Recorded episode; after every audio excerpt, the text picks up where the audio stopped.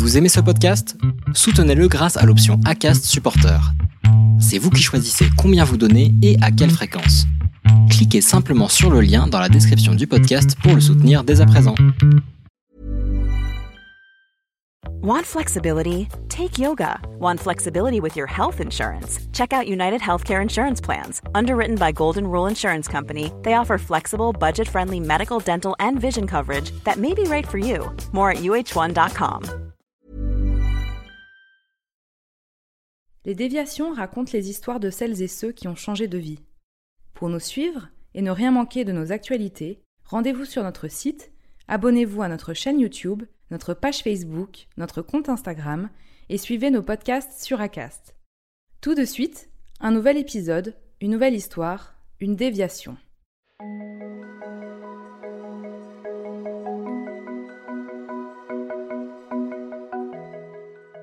Grandir euh, avec euh, le sport de haut niveau et surtout moi dans la famille euh, que j'avais, mon père qui nous a inculqué vraiment les valeurs du sport de haut niveau, j'ai sans cesse entendu quand tu fais quelque chose, c'est pour être la meilleure, que ce soit dans le sport et dans la vie de tous les jours. Et moi j'étais toujours avec ce schéma-là de me dire, bah, de toute façon si je fais quelque chose, c'est pour être la meilleure et, toujours ce, ce, côté un peu compétitif avec les autres. Et je pense que j'ai mis du temps à me rendre compte, bah, d'ailleurs je m'en suis rendu compte, j'avais à peu près 30 ans, qu'en fait non, la vie c'est pas ça.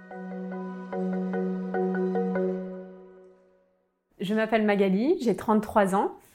Euh, avant, je travaillais dans le commerce, dans l'entreprise familiale, après une carrière de nageuse de haut niveau.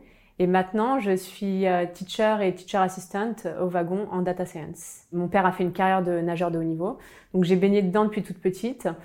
Arrivé à mes 16 ans, j'ai commencé à m'entraîner de plus en plus. Je suis rentrée en centre euh, de sport-études à Fourremeux. Donc euh, je passais à peu près 20-25 heures par semaine à faire du sport. J'étais en internat et sur place, euh, j'allais aussi au lycée.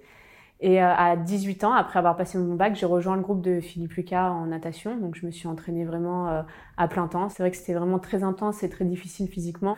Donc pendant deux ans, je n'ai pas fait d'études. Et ensuite, après, je me suis lancée dans une licence de langue étrangère appliquée. Et le choix, il s'est fait à ce moment-là parce que c'était la seule licence pour laquelle j'avais pas vraiment besoin d'aller en cours. Je pouvais juste aller passer les, les examens.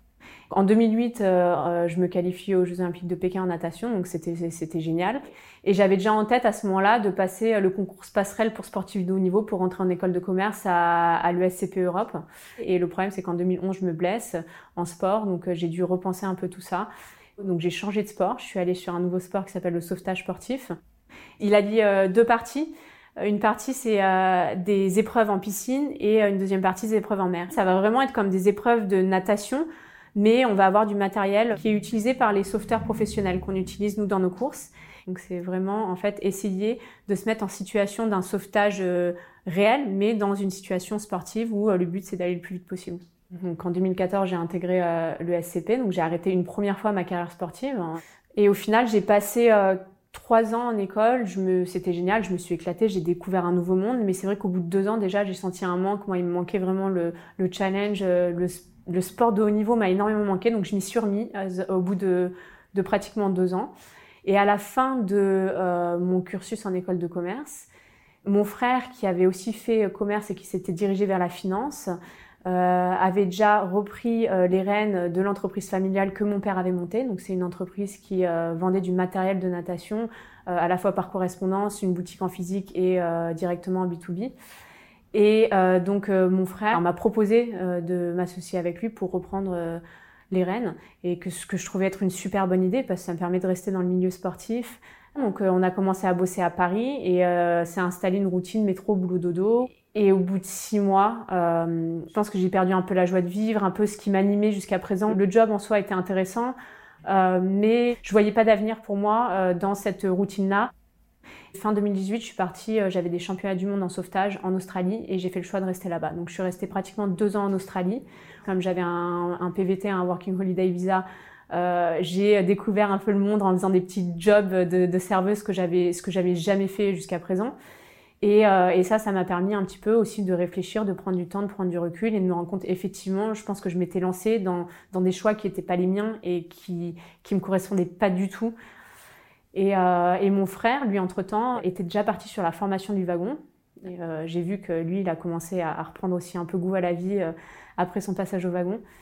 Et il m'a dit comment ça t'intéressait un peu à ça? Tu peux peut-être avoir quelque chose qui va t'intéresser pour le futur. Donc l'été 2020, donc je suis rentrée en France et je me suis dit ouais c'est vrai le code, j'ai mis un peu les mains dedans, c'est sympa. et puis surtout ça peut convenir à un rythme de vie que j'ai envie d'avoir parce que finalement un format freelance aujourd'hui c'est quelque chose qui me correspond beaucoup plus. Et j'ai fait un premier bootcamp, j'ai fait le bootcamp du développement web euh, au wagon. Et en fait, ça a été juste une révélation, c'était incroyable. Je je me suis pas ennuyée une seule seconde, je me suis pas questionnée une seule seconde. J'ai l'impression que j'étais complètement complètement investie dedans. Et puis c'est surtout que j'ai découvert un environnement avec le wagon qui était super bienveillant. J'adorais euh, coder, euh, faire. Euh, c'est vrai que je pense que le wagon nous apporte ça d'une manière hyper ludique et en même temps, on apprend tellement de choses en neuf semaines. Sur les deux semaines de projet de la fin, mes, mes teammates, ceux qui travaillaient avec moi dans le projet, m'ont fait remarquer que bah, j'avais tendance à être tout le temps à fond et à vouloir tout le temps en faire plus. Et ça m'arrivait de bosser jusqu'à 2-3 heures du matin parce que moi, je voulais, enfin, je voulais aller toujours plus loin. Je voulais, je m'étais fixé des objectifs. Je voulais, je voulais en faire toujours plus. C'est vrai que j'ai vraiment vu effectivement ma personnalité de compétitrice ressortir pendant pendant ce bootcamp grandir euh, avec euh, le sport de haut niveau et surtout moi dans la famille euh, que j'avais, mon père qui nous a inculqué vraiment les valeurs du sport de haut niveau, j'ai sans cesse entendu quand tu fais quelque chose, c'est pour être la meilleure, que ce soit dans le sport et dans la vie de tous les jours.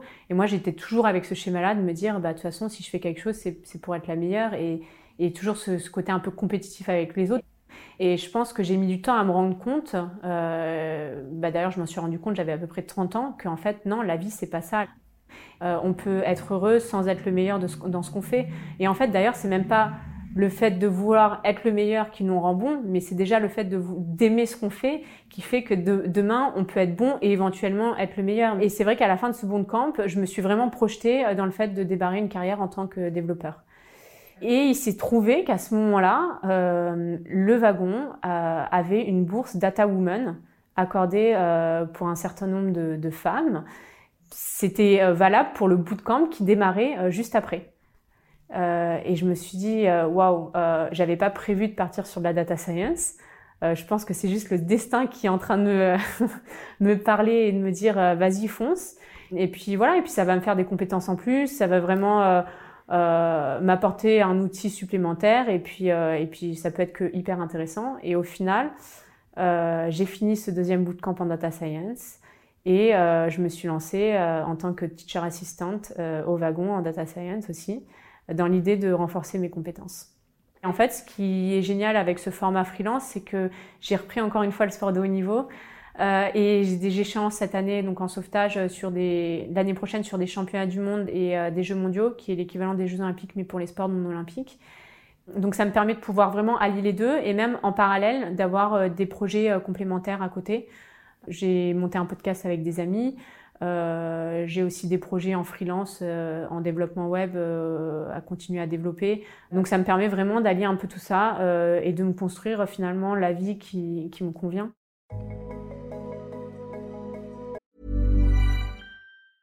Cool fact a crocodile can't stick out its tongue. Also, you can get health insurance for a month or just under a year in some states. United Healthcare short term insurance plans, underwritten by Golden Rule Insurance Company, offer flexible, budget friendly coverage for you. Learn more at uh1.com.